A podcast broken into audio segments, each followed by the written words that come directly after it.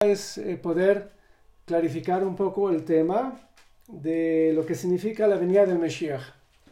Eh, ¿Por qué tuve la idea de hablar sobre este tema?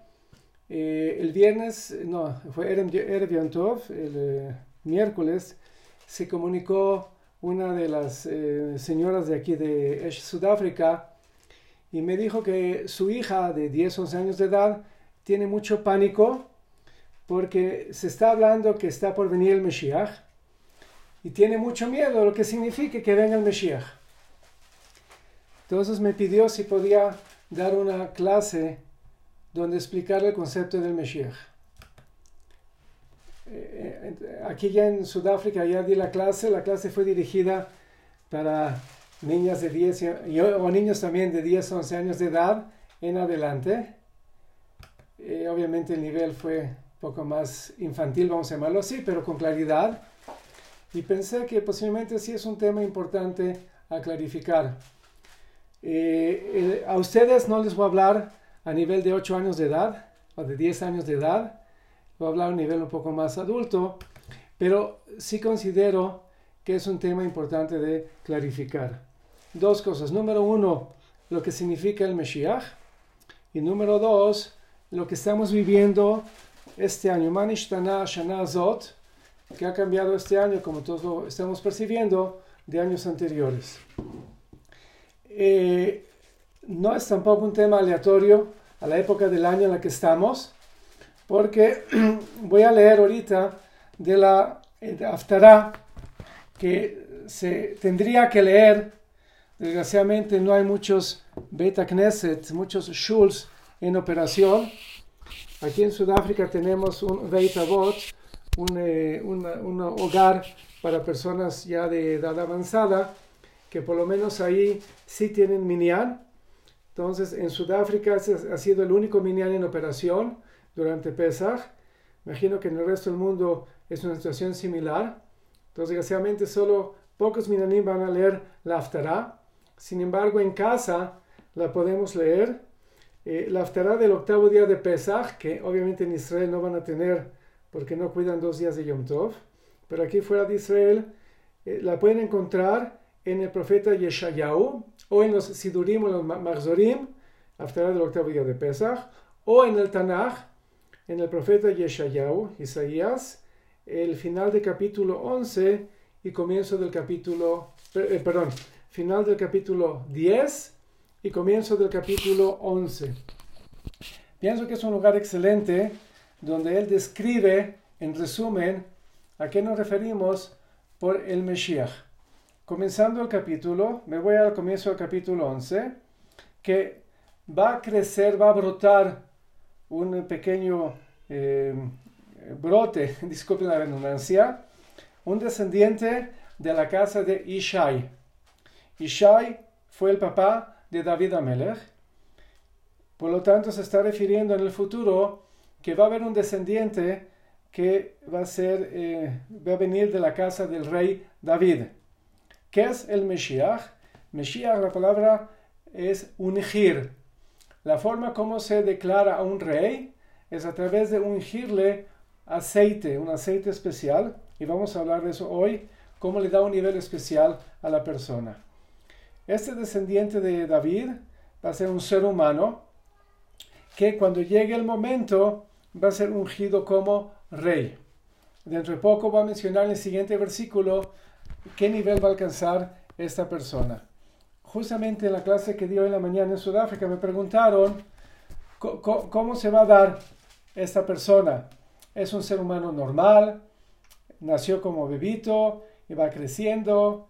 En qué momento él sabe o no sabe que va a ser el Mesías. Eh, encontramos estas respuestas con lo que pasó con Moshe. Eh, Moshe Rabbeinu, él nació, como todos sabemos, de bebito, fue colocado en una canasta con tres meses de edad y fue eh, adoptado por la hija de Paró.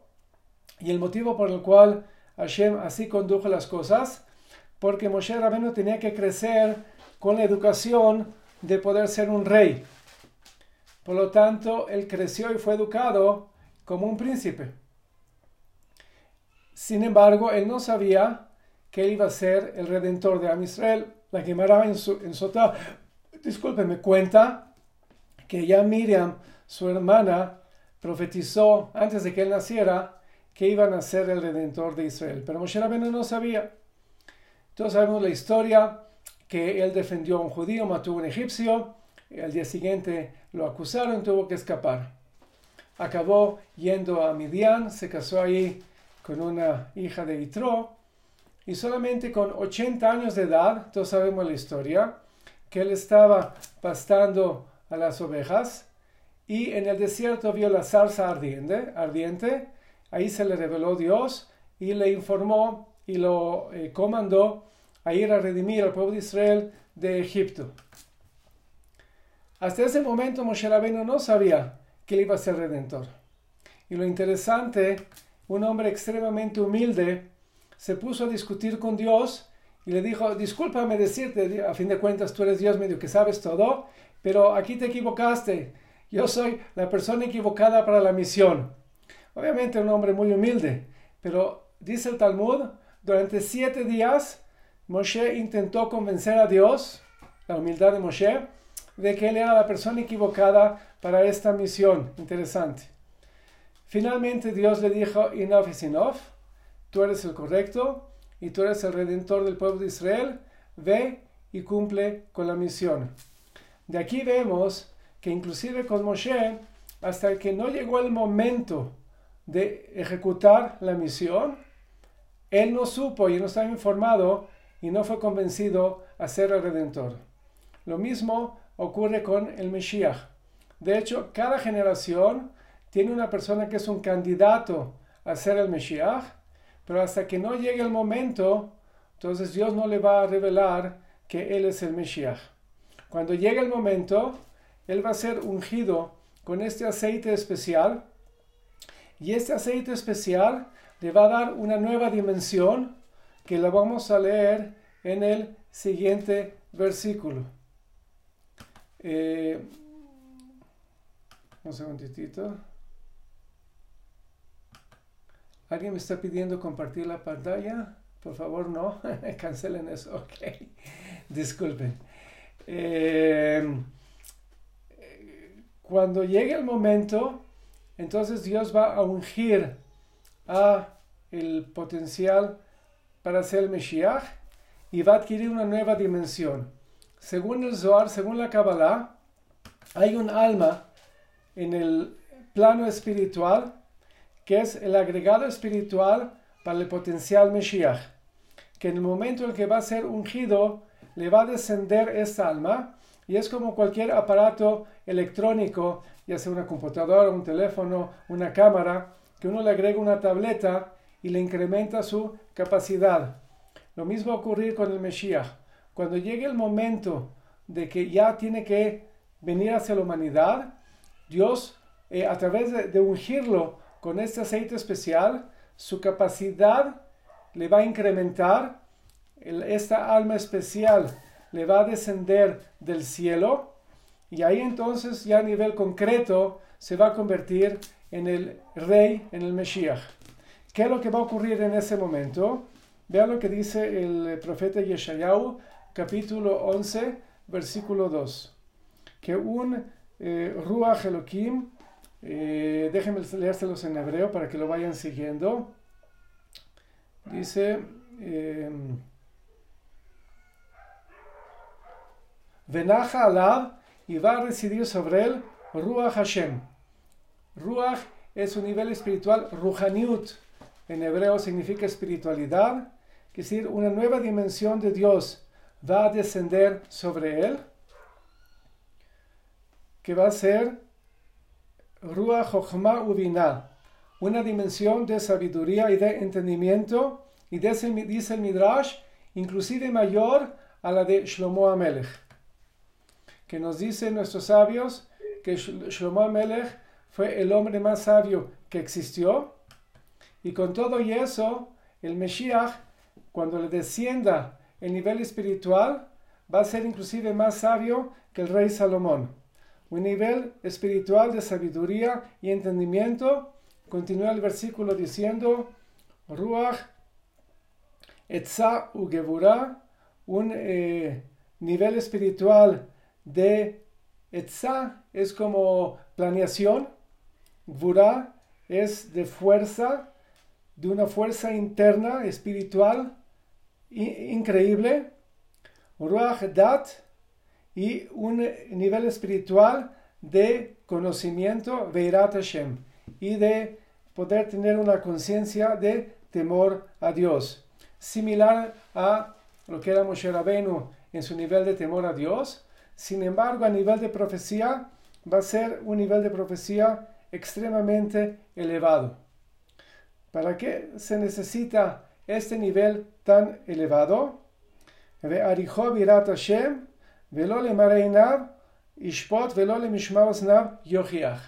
Va a ser tan espiritual que va a poder dirigir y juzgar a la humanidad no a través de eh, las facultades humanas de escuchar, no a través de las facultades humanas de ver e intentar descifrar lo que está ocurriendo, sino que va a ser un nivel totalmente sobrenatural, un nivel profético y un nivel que va a poder de esta forma dirigir a la humanidad. ¿Por qué es necesario que el Mesías tenga este nivel tan especial? Porque a nivel de ejemplo, el Mesías va a ser como un director de orquesta. Si alguna vez fueron a un concierto, cuando yo era chico y no sabía mucho de música o de orquestas, pensaba que el director de la orquesta era un payaso que se paraba enfrente de todo el mundo con un palito a hacerse el mucho. Ya después que entendí un poco más lo que es una orquesta, orquesta y lo que hace el director de la orquesta, entendí que antes de, la, función, él es el que se sienta con cada músico y él es el que organiza cómo va a ser ejecutada la, sinfonía, cómo va a ser ejecutado el concierto. Y él se encarga de que cada instrumento toque lo que tiene que tocar en el momento adecuado, de la forma adecuada, y él convierte el concierto en una verdadera obra de arte. Esa es la función del Mesías. Él es el, el director de la orquesta del mundo. Hoy en día somos 7.7 millones de seres humanos en el planeta Tierra. Y el problema es que cada uno de nosotros estamos tocando un instrumento a nuestro gusto, de forma diferente. Entonces, en vez de que, de que suene una bella obra de arte, hay una palabra que de chico también aprendí, es una cacofonía. Cacofonía significa ruido que da dolor de cabeza.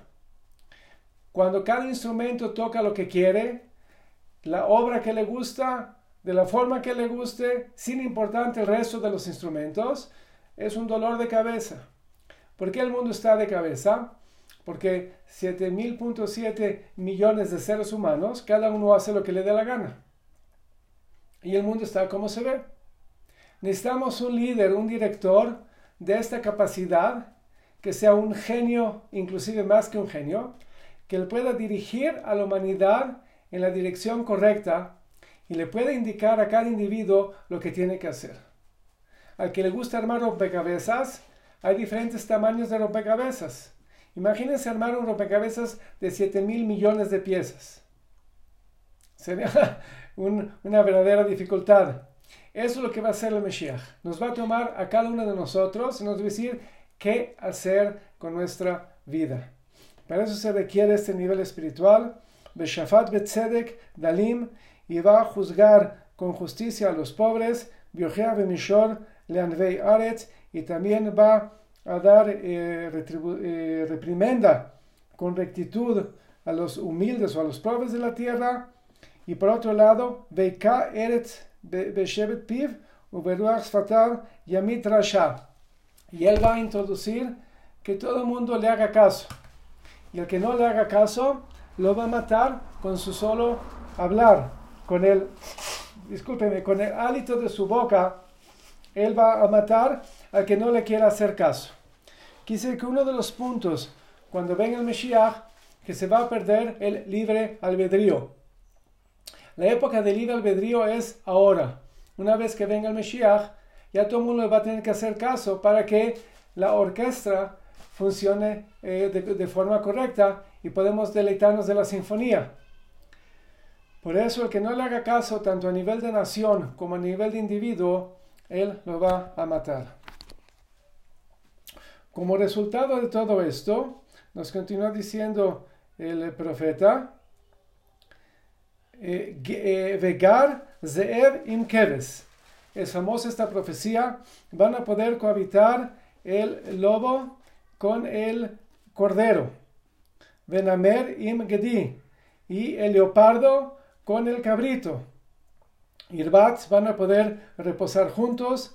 Begel, Bekfir y una, una vaquita chica, un becerro y un, un leoncito un Meri van a ir a pastar juntos, Venar Katón, Noeg Bam, y un chico joven los va a guiar a pastar. Quiere decir que el impacto del bienestar que se va a producir en el mundo va a ser tan grande que inclusive los animales ya no van a atacar el uno al otro. Continúa el profeta diciéndonos, Para Vedov, una vaca, una vaca y un oso. Tirena y Yagdav van a pasar juntos, y y Aldeen y sus crías van a acostarse juntas. Viaré Kabakar Y el león, inclusive el ganado, van a comer paja. Quiere decir que ya no va a haber más destrucción, que va a tener un impacto inclusive en el nivel de los animales. Eh, déjeme eh, eh, compararlo con lo que ocurrió en la época del diluvio. En la época del diluvio, tanto se corrompió la humanidad que inclusive los animales actuaron de forma inmoral. Y no porque los animales tengan libre albedrío, sino porque lo que el hombre hace impacta a todos los niveles, inclusive los animales. Cuando venga el Mesías va a ocurrir lo opuesto. Va a haber un impacto tan positivo de hacer el bien, ya no va a haber personas haciendo el mal y entonces inclusive los animales ya no va a haber un instinto de destrucción. Todo, todo, toda la humanidad ahora se va a inundar, como dice la siguiente parte del versículo, únicamente para bienestar.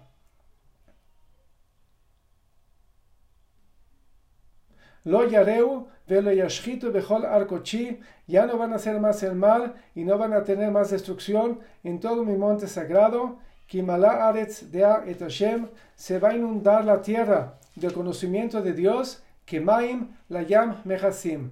Así como el agua cubre todo en los mares, todo está inundado debajo del agua, así a nivel simbólico se va a inundar el planeta Tierra de conocimiento de Dios, de profecía, de claridad y por ese motivo de únicamente hacer el bien. Nada, déjenme hacer una pausa y luego continuamos con más cosas que nos dice aquí el profeta Yeshayahu.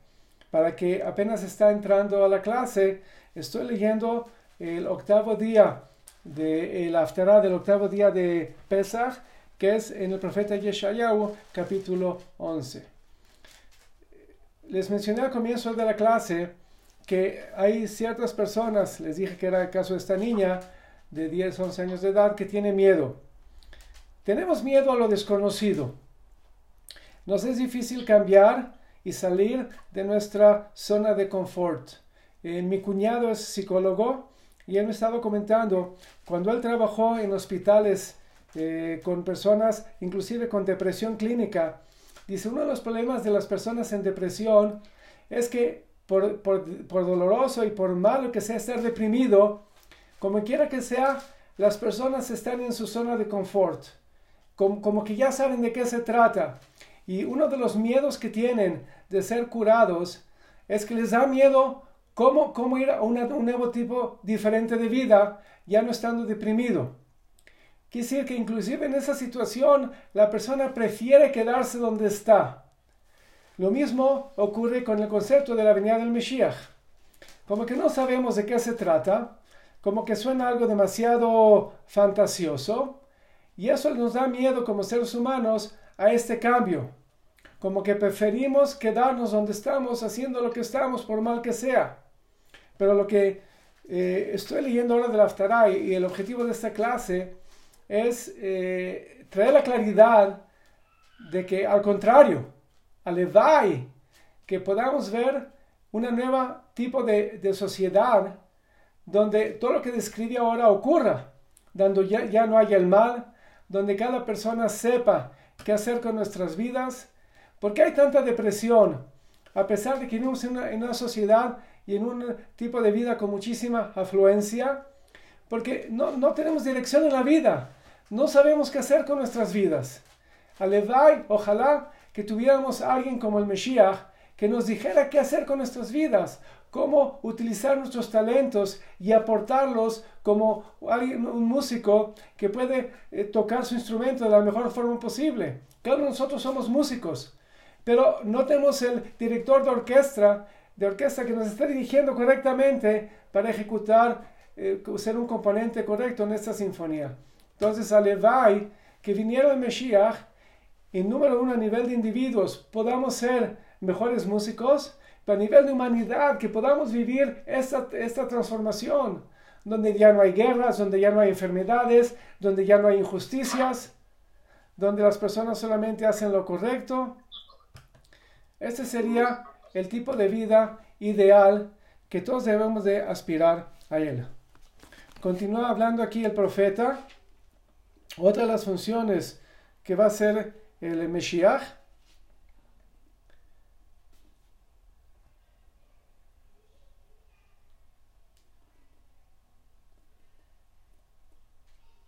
Él va a redimir, vaya Yomohu Yosif, Hashem Shenit Yadol Liknot Sharamo, a adquirir, por así decirlo, al resto del pueblo de Israel, Asher Isher, Meashur o Mimitzrayim, los que están dispersos desde Asiria, se refiere a las diez tribus, que hoy en día ni siquiera conocemos quiénes son ellos, desde antes de la, destrucción, de la destrucción del primer templo. Diez tribus del pueblo de Israel fueron dispersados y también otros a Egipto.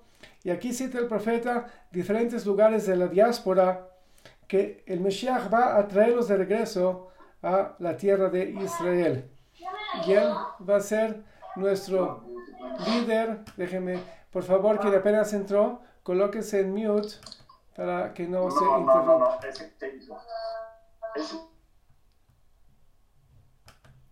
Ok.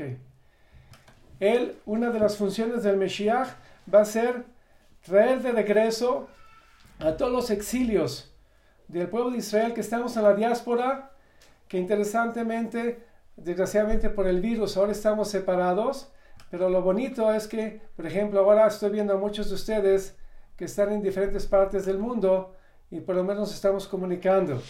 Pero el Mesías nos va a reagrupar a nivel literal a todo el exilio del pueblo de Israel, nos va a traer de regreso a la tierra de Israel y él va a construir el templo. También es algo que no está muy claro. ¿Qué es lo que significa que el Mesías va a construir el templo? ¿Qué es el tercer templo? A veces cuando leemos en la Torah, cuando leemos en el Tanaj, el concepto de los sacrificios y otro tipo de prácticas, disculpen, de, de nuevo nos suena como que demasiado extraño o sea, suena como algo primitivo, pero es porque no estamos acostumbrados. El ejemplo que dan nuestros sabios es una persona que nació ciega. Por más que otros le describan lo que es lo maravilloso de poder ver, el mundo precioso que existe, para alguien ciego no tiene forma de entender cuál es la ventaja y qué es lo maravilloso de poder ver. Una de las cosas de cuando venga el Mesías y cuando tengamos un templo es que vamos a poder ver. El templo es poder ver la presencia de Dios. Si bien la esencia de Dios va más allá de este mundo, pero los milagros que Dios ejecuta y la forma como Él se revela ante el mundo es algo grandioso. Somos ciegos, no tenemos forma de entender lo que eso significa. Cuando venga el Mesías y reconstruye el templo, va a ser algo maravilloso poder relacionarnos con Dios.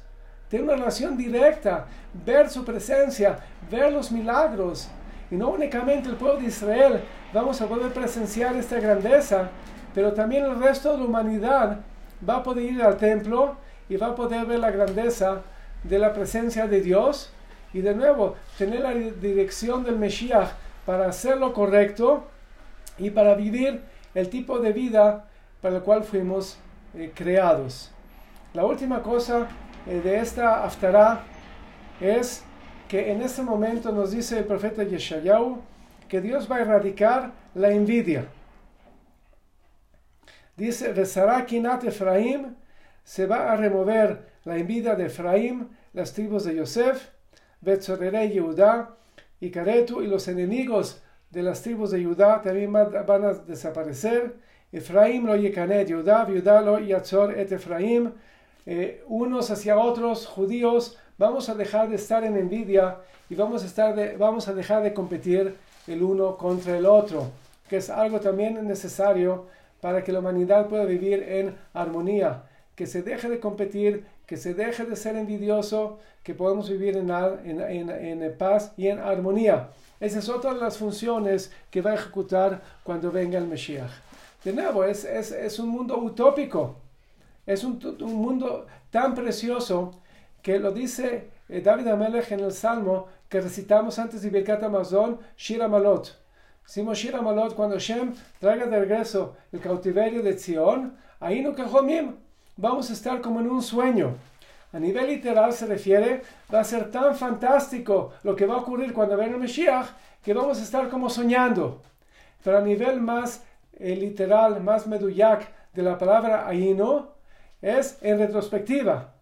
Cuando venga el Mashiach, nos vamos a dar cuenta que solamente ahí comienza la verdadera vida. Que hasta ese momento estábamos dormidos, estábamos en un sueño. Cuando soñamos y la estamos pasando increíble en el sueño, pero nos despertamos, decimos, oh, wow, fue un sueño. Ahora sí voy a vivir eh, hoy el día nuevo en la, vida, en la real vida. Cuando, cuando venga el Mesías, dice David Amelech, nos vamos a despertar de este sueño y vamos a realmente comenzar a vivir con el potencial de seres humanos.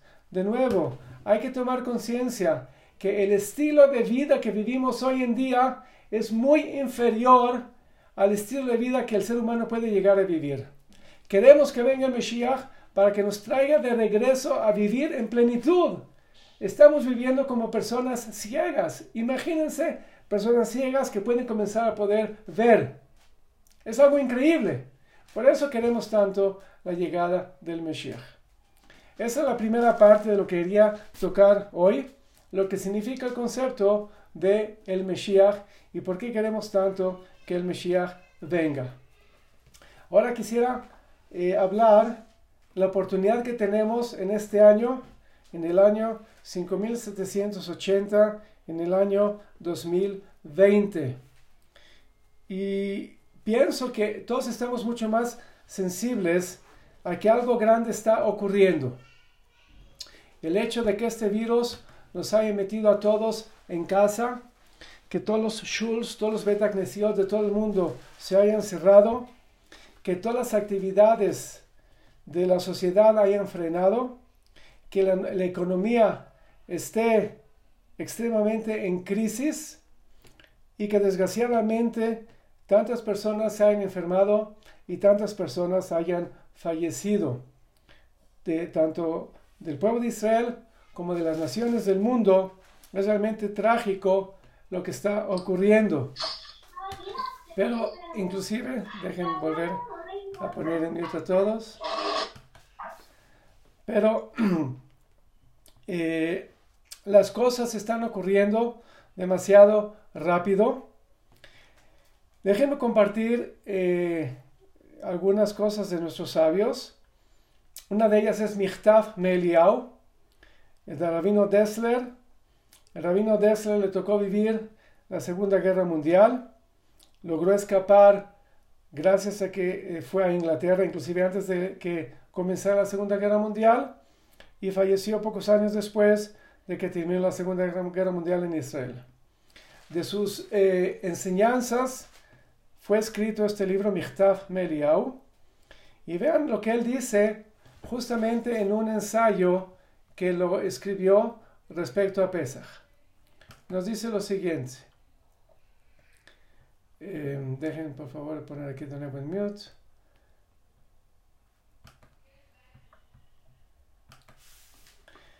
dice, trae el nombre del Yalkut. Yalkut es un midrash con respecto al eh, pasuk, a los psukim, a los versículos que leímos eh, antes de Shabbat en Shabbat Agadol, que dice, Naví dice Boreolam, he aquí que les les, les estoy enviando Eliyahu Hanevi, Hashem Agadol Benorah, antes de que venga el día de Dios, el gran y temeroso día, Veshiv Levavot Abanim, Levanim Alabotam, y él, Naví, va traer de regreso los corazones de los hijos a los padres y los corazones de los padres a los hijos. A nivel literal, que es lo que tiene que ver ahora con este midrash, se refiere a que hagamos teshuvah, que retornemos a seguir los caminos de Dios. Pero a nivel también bello, dice el Javetz Chaim, lo trae Wasserman, que en la época de la venida del Mesías, eh, físicamente, geográficamente, padres e hijos van a estar viviendo en diferentes lugares. A nivel de ejemplo, yo estoy en Sudáfrica con un hermano en México y mi mamá, hermano y hermana en Israel. Eh, mi cuñado, que es mi vecino de puerta, él es americano, tenemos a sus papás, mis suegros en Estados Unidos, quise que estamos todos dispersos. Cuando venga el Mesías, él va a reunir, y antes de la venida del Mesías, el Naví, los corazones de Am Israel que estamos dispersos por todo el mundo. En base a ese versículo, nos dice el Midrash, Imen Israel osim teshuvah, si el pueblo de Israel no hace teshuvah, ein nigalin, no pueden ser redimidos. Explican nuestros sabios, hay dos fechas en las cuales el Mesías puede llegar.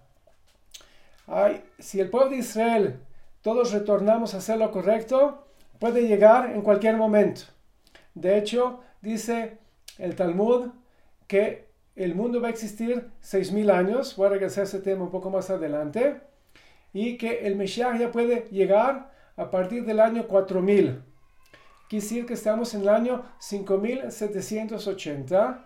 Ya pasaron 1780 años que el Mesías podía haber llegado. En cualquier momento puede llegar. Sin embargo, y esto también basado en el profeta, hay una fecha límite. Dice, inclusive cuando llega esa fecha límite, para que el Mesías venga a Israel, tiene que hacer Teshuvah. Dice así, Im en Israel, im en Israel, im en Israel osim Teshuvah, en Nigalin. Si el pueblo de Israel no hace Teshuvah, no pueden ser redimidos. Continúa el Midrash explicando. Vein osim Teshuvah, el amitoch tsar, pero el pueblo de Israel no va a hacer Teshuvah, sino únicamente a través de tres cosas. El primero es tsar, sufrimientos. Número dos, tiltul, ir de un lugar a otro. Mitor shelaem mejia. Y a través de que no tengan forma de sustentarse. Yo estaba pensando que estas tres cosas se están aplicando ahorita. Número uno, hay muchísimo tsar, hay muchísimo sufrimiento en el mundo.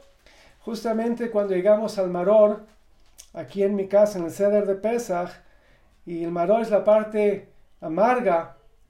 Yo le comenté a mi esposa, ¿cuánto maror, cuánto sufrimiento debe haber para las personas que están sentados el ceder de Pesach y que acaban de perder a un papá, a una mamá, a un hermano, a un hijo?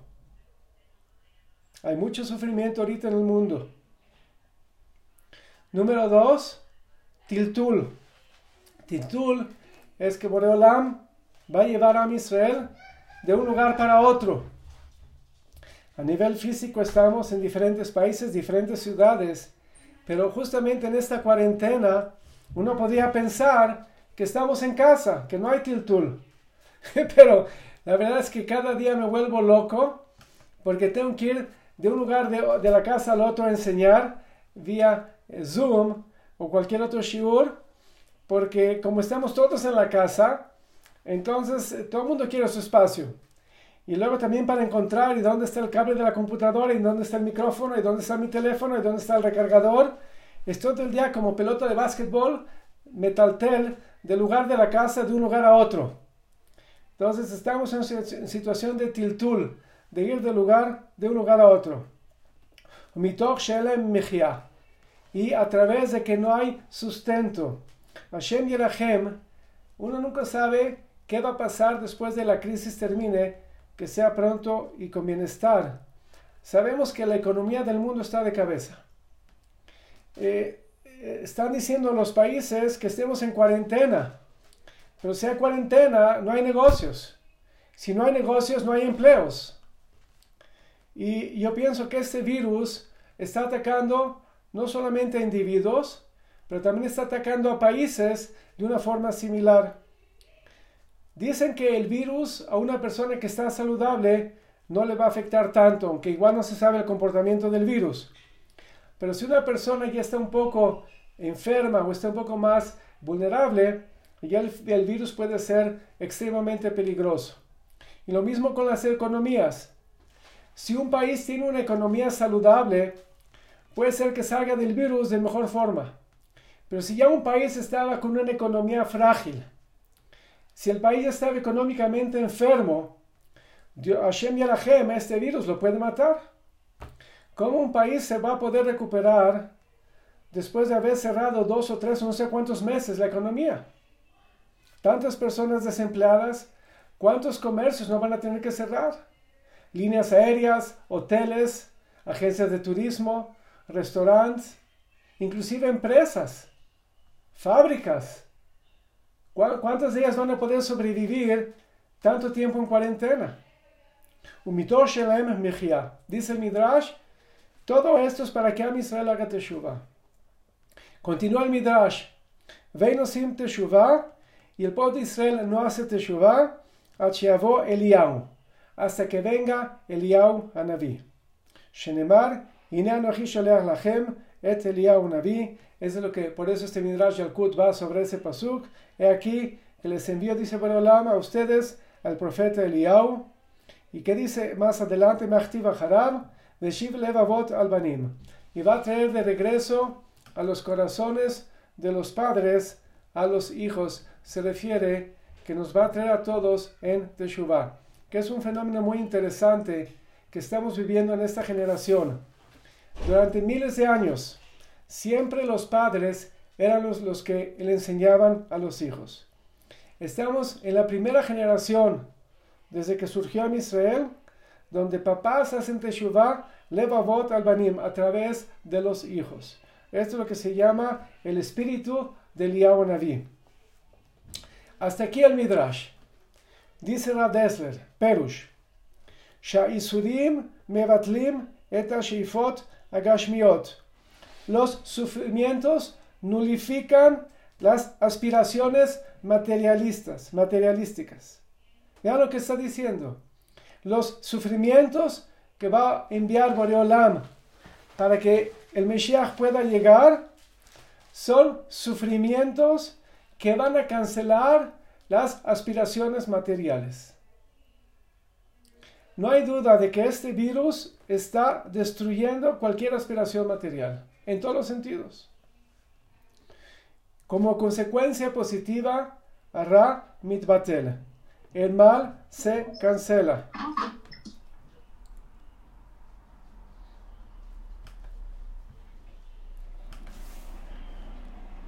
Veaval Piken Nishelet Ashela. Continúa explicando Rav Dessler. Todavía tenemos una pregunta. Mi llorero tano lilmod minaisurim.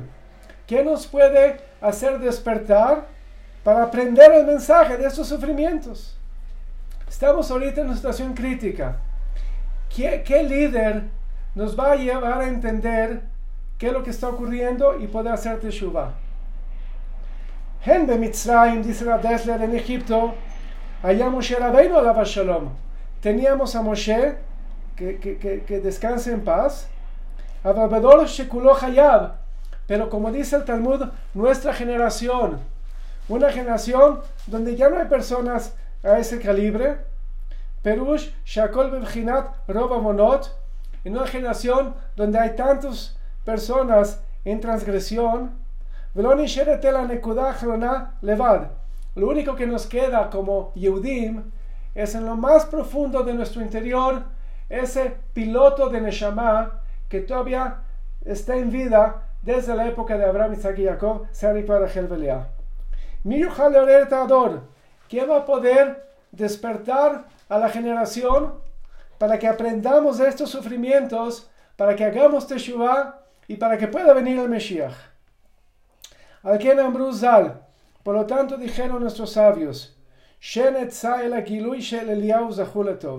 no hay otra alternativa, únicamente, únicamente la revelación del profeta Eliyahu de bendita que su memoria sea bendecida. Zahulatov. Por lo tanto, concluye Rav Dessler, de los cielos los van a hacer despertar, viajnizo el eliveino, y de los cielos Boreolam nos va a introducir en nuestros corazones. Nitzotzot virurim shel Tanto, ¿tiene una pregunta, perdón? Mejor vamos a esperarnos y al final, eh, si quieren, hacemos las preguntas.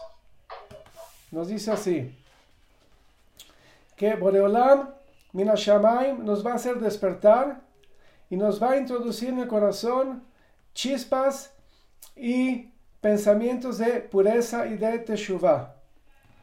Quiere decir que en esta circunstancia, donde Boreolam está enviando sufrimientos, para que a través de los sufrimientos podamos hacer teshuvah, dice que eso va a introducir en nosotros chispas y pensamientos de pureza y de reflexión. Y déjenme concluir esto de Dessler. Escuchen lo que él dice. zman No existe en todo el año un momento más propicio para que se dé este proceso. Mihaga Pesach, que el festival, la fiesta de Pesach. Shevo mitchadeshet bechol shana ashpat que en esta, en esta fiesta, cada año en Pesach, se renueva la emanación, la influencia de libertad del Yetzerá. No es simplemente que ahora estamos encerrados, estamos viviendo una crisis mundial que no hubo como ella desde la Segunda Guerra Mundial, justamente en Haga Pesach. Dice la Dessler, es la fiesta con el segulá, con el potencial espiritual de que Am Israel aprenda de los sufrimientos, del tiltul, de ir de un lado para otro y de, la, de la dificultad de la, del sustento. En este Pesach podemos hacer Teshuvah. Déjenme compartirles una Gemara en Pesachim. La Gemara dice en Pesachim, al comienzo, en, en, eh, Daf Hey, nos dice lo siguiente. Una enseñanza de un Tana, Tana de Abishmael. Bizhar Shosha Rishon, por el mérito de tres mitzvot que el Pasuk los llama Rishon, Zahu el Shlosha Rishon. Am Israel va a tener el mérito de tres cosas que también en Pesukim se llaman Rishon. El primero es la Chrit Zarosh el Esaf que Boralam destruya la descendencia de Esad de nuestros enemigos. Y la Gemara cita un pasuk. La segunda va a ser Levinian Beit HaMikdash, el mérito de la reconstrucción del Beit HaMikdash. Y la tercera es Shemo Shel Mashiach. Es, vamos a poder merecer el nombre del Mashiach. Tres cosas que Boreolam acabe con nuestros enemigos, primera cosa. Segunda cosa, el Beit HaMikdash. Y tercera cosa, el Meshiach. Este año, en Pesach, es impresionante porque dice aquí la Gemara y el Marshal lo explica la Gemara que se refiere a la observancia del Yom Tov de Pesach. Pienso que es el primer año, no sé en cuánto tiempo, en siglos o en milenios, no sé, pero seguro de la época moderna, es el primer año que tanto se observó el primer día de Yom Tov de Pesach, que personas, inclusive en Israel, no pudieron viajar. No hubo transporte, no hubo, a no ser policía, ejército o eh, cuestiones médicas, todo Yudí se quedó en casa. Fue el mejor nivel de observación del Yom Tov de Pesach en la historia de Am Israel. En Israel y fuera de Israel. Y dice aquí la Gemara, ese es el asegurar, ese es el potencial, ese es el mérito a través del cual merecemos que Boreolam, como dice el Marsha en esta Gemara, nos envíe la redención. Quiere decir que se están juntando muchas cosas que nos están ayudando, que posiblemente sea este el año de que podamos merecer la redención. Boreolam se está llevando a tantos tzadikim, a tantos justos, que dicen nuestros sabios que también de esta forma es muy doloroso, pero es una expiación para que nos permita, para que le dé a Israel la oportunidad de que podamos ver la venida del Mesías.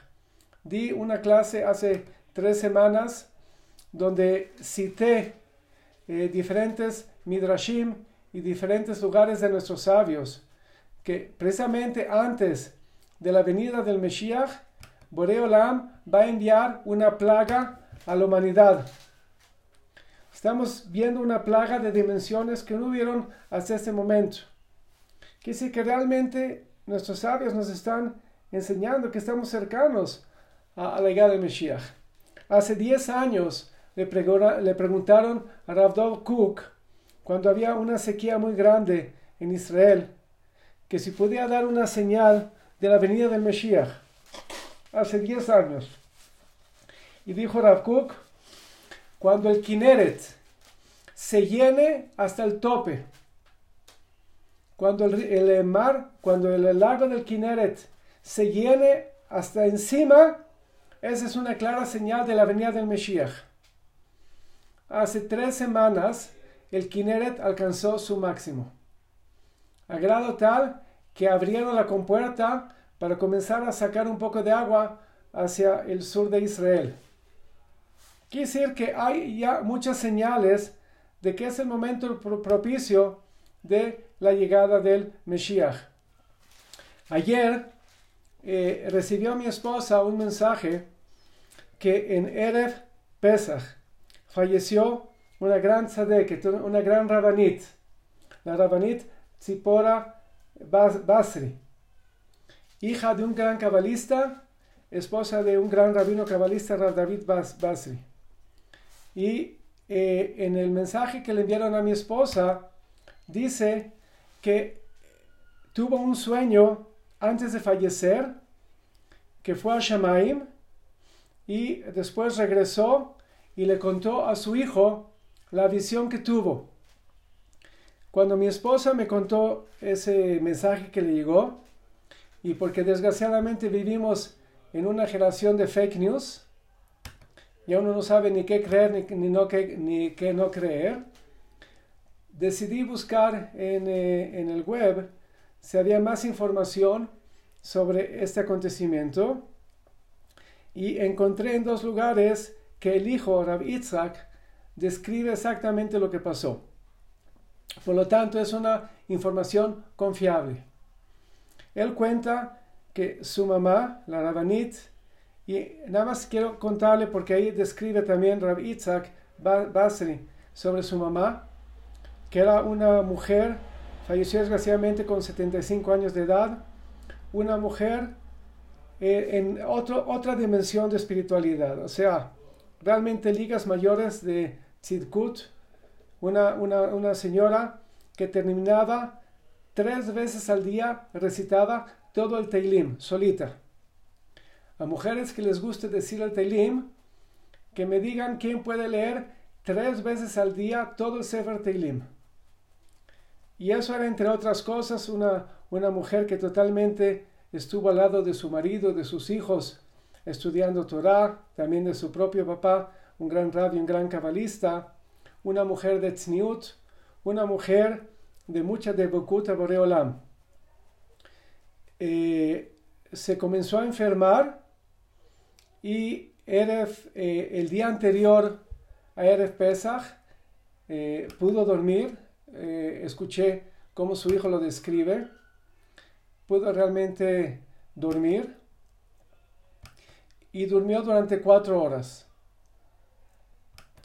Disculpen, estoy aquí ocupado admitiendo personas a Shur. ok.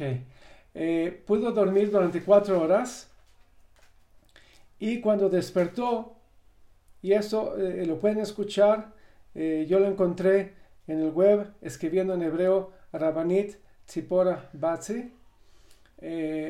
su hijo lo habla, su hijo Rabitzak Batzi, dice, después de cuatro horas de haber dormido, dos días antes de Pesach, se despertó su mamá y le dijo a su hijo que pudo ir a Shemaim. Mamá llegó a Shemaim. De nuevo, estamos hablando de una rabanit eh, de alto, alto calibre espiritual. Dice, llegué a Shemaim y escuché que los tzadikim en Shemaim estaban discutiendo. Estaban discutiendo. ¿Cuál era la discusión? Algunos tzadikim estaban diciendo que ya tiene que venir el Mesías. Ya, ahorita en tiene que llegar el Mesías. Y otros tzadikim estaban diciendo que no estamos listos. Que sí va a llegar, inclusive el hijo dijo que la mamá dijo, dentro de poco tiempo, no es que va a faltar mucho tiempo, no. Realmente ya está por llegar el Mesías pero otros tzadikim decían, pero no ahorita, no ahorita en este Pesach, en, de aquí a poco. Y la Rabanit dijo, no, que ya venga ahorita el Mesías. Sin embargo, no le hicieron caso y la Rabanit regresó. Se despertó y le dijo a, su hijo y a su familia lo que había visto y les dijo tres cosas. Número uno, que se acaben las machlokot. Número uno, que se acaben las discusiones. Lo que ella nos está instruyendo es, como a Israel, dejar de discutir, dejar de estar enojados y peleados el uno con el otro. Hay que hacerle caso a la Rabanit. Hay que decidir en nuestro corazón. Ayer cuando yo me fui a dormir y yo recité la tefilá en el Kirach la mitad, donde decimos, Boreolam, perdono a cualquier persona, cualquier cosa que me haya hecho el prójimo, ya sea que me haya ofendido, que me haya causado pérdida material, cualquier cosa, inclusive decimos, ya sea en esta vida, ya sea en una encarnación, en vidas anteriores, Perdono a cualquier persona. La Rabini nos está dando ese mensaje. Estamos por entrar al final de Pesach.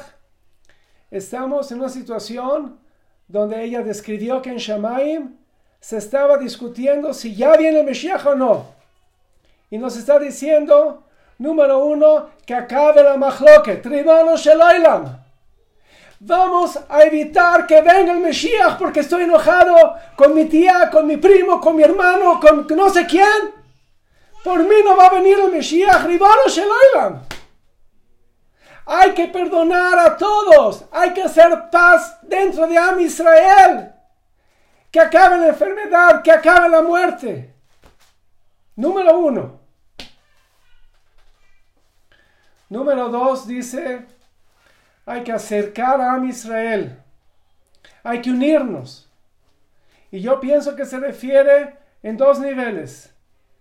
Como expliqué a nivel de, de Ahdut, hay que unirnos como hermanos, como somos un pueblo, que acaben los enojos, que acaben los pleitos.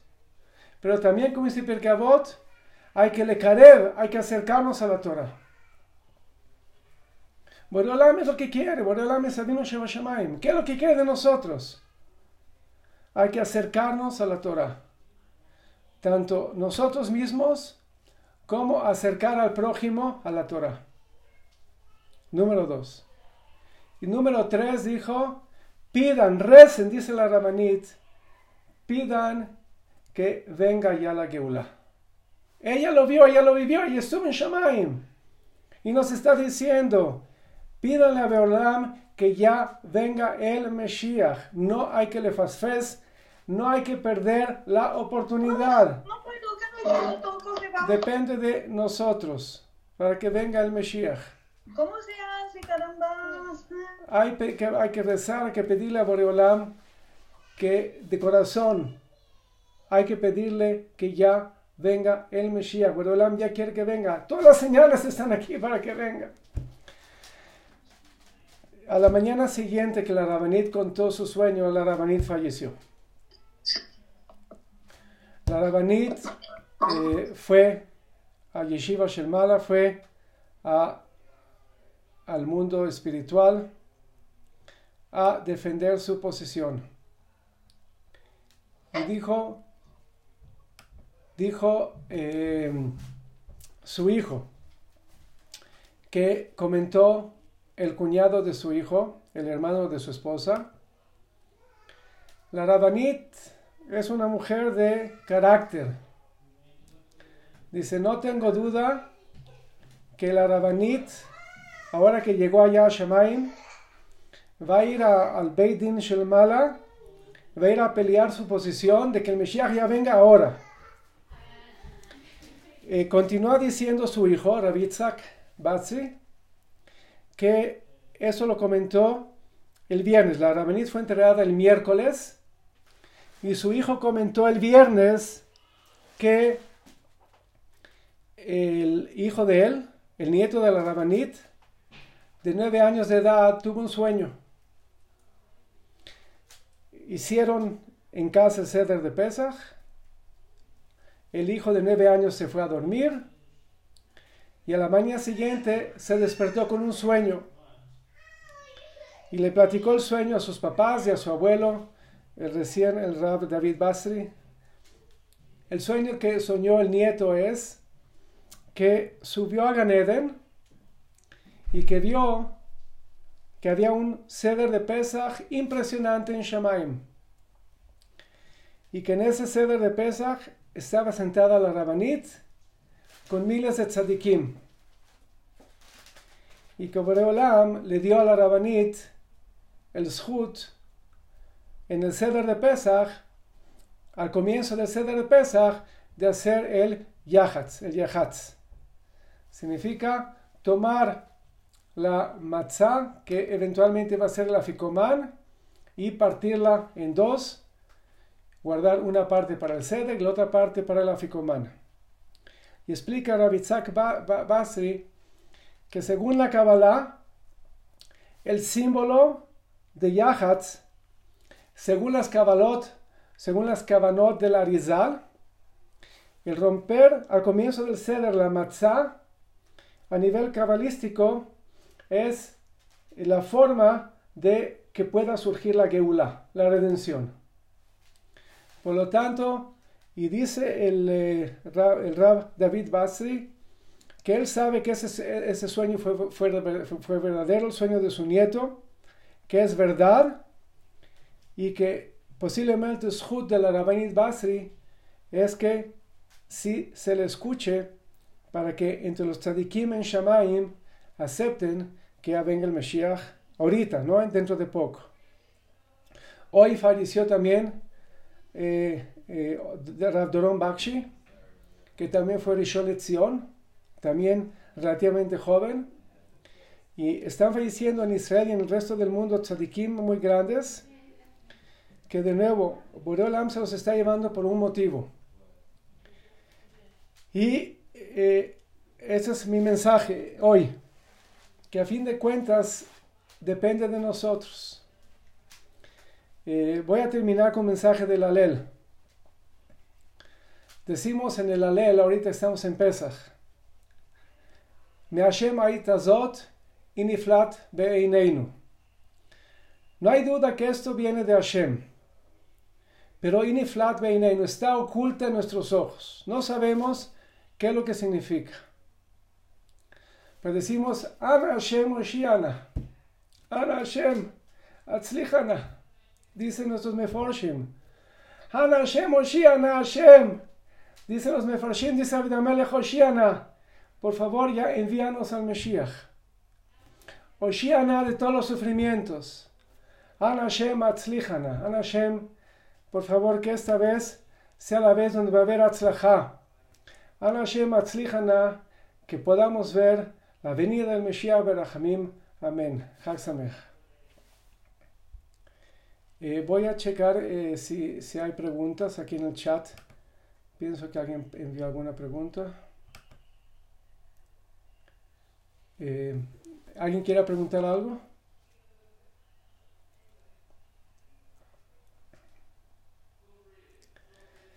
A ver en el chat si puedo leer alguna pregunta. Aquí está al lado. Ok. Eh, Rabino, em, estoy feliz de estar aquí escuchando. Gracias siempre. Aquí un saludo. Eh, se está cortando, discúlpenme. Wow. Eh, se perdió mucho porque apenas estoy viendo que se cortó. Se perdió mucho. ¿Algún punto que no se escuchó bien?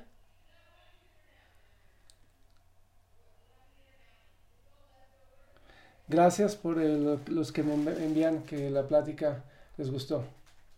Besrat Sí, voy a, voy a enviar el, audio y si lo pueden reenviar y que que podamos tomar a pecho las palabras y que podamos hacer chuva y raboisai. ¿Quién no quiere ver al Mashiach? ¿Qué es hacer todo este chuva? Eh, ¿Cómo hacemos teshuva? Eh, cada uno de nosotros que decida algo que podamos mejorar, algo que podamos cambiar. Eh, ¿A dónde envío el audio? Em, buena pregunta. ¿Cómo puedo mandar un punto en común para que reciban el audio? Em, Vamos a hacer algo. Yo tengo Facebook. mi Facebook parece que está bajo mi nombre. mi Facebook está bajo el nombre Rosiel Pilatowski. Entonces eh, voy, a colocar el audio del Shiur en Facebook bajo Rosiel Pilatowski. Eh, de nuevo, ¿cómo se chuva? Hay que escoger, hay que escoger qué cambiar. Ya les dije, perdonar, perdonar al prójimo, perdonar a la tía, a la suegra, al suegro, al yerno, al primo, al hermano, perdonar, perdonar al prójimo. Hay que perdonar a otros, hay que entrar en contacto de que somos uno. Dice el Talmud Yerushalmi que si habían, eh, una persona estaba cocinando y por error la mano derecha corta la mano izquierda, Dice, ¿acaso la mano izquierda va a tomar el cuchillo y se va a cortar a la mano, a la mano derecha? Obviamente no. Ah, este, dice Vivian que ya lo puede enviar en México a nivel general. Ok, please, sí, por favor, lo envió Vivian. Es, Vivian, ¿se lo envió usted? ¿Usted lo reenvía? Ok, sí, perfecto. claro, yo lo envió. Las que no están, hay un grupo de Jodestov donde están todas las clases, también sí quiere alguien que me mande, le mando el link del... Sí, ¿verdad, Hashem? Entonces dice el Talmud Yerushalmi, si alguien por error estaba cocinando y la mano derecha cortó a la mano izquierda, dice, ¿acaso la mano izquierda va a agarrar el cuchillo y cortar de regreso la mano derecha? Obviamente no. Somos uno, a Israel somos uno. Entonces voy a decir, oh, él me hizo, ahora yo le hago. Obviamente no.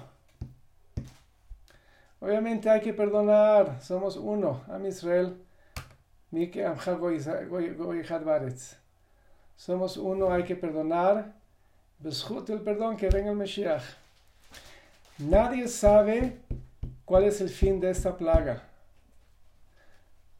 Que Boreolam la termine con el Mesías, que no la, que no la deje desencadenar en cosas peores. It's up to us, Hashem. Ok, gracias y Chag Sameach, Hashem. Gracias, Chag Sameach. Gracias, Chag Sameach. Gracias, Sameach. Gracias, muchas gracias. Ustedes todo lo mejor, Gracias, Ra. Hashem. Muy interesante. Gracias. Viviana, hay que mandarla con eh, Eti, con Eti Shamos. Sí, sí, sí, sí,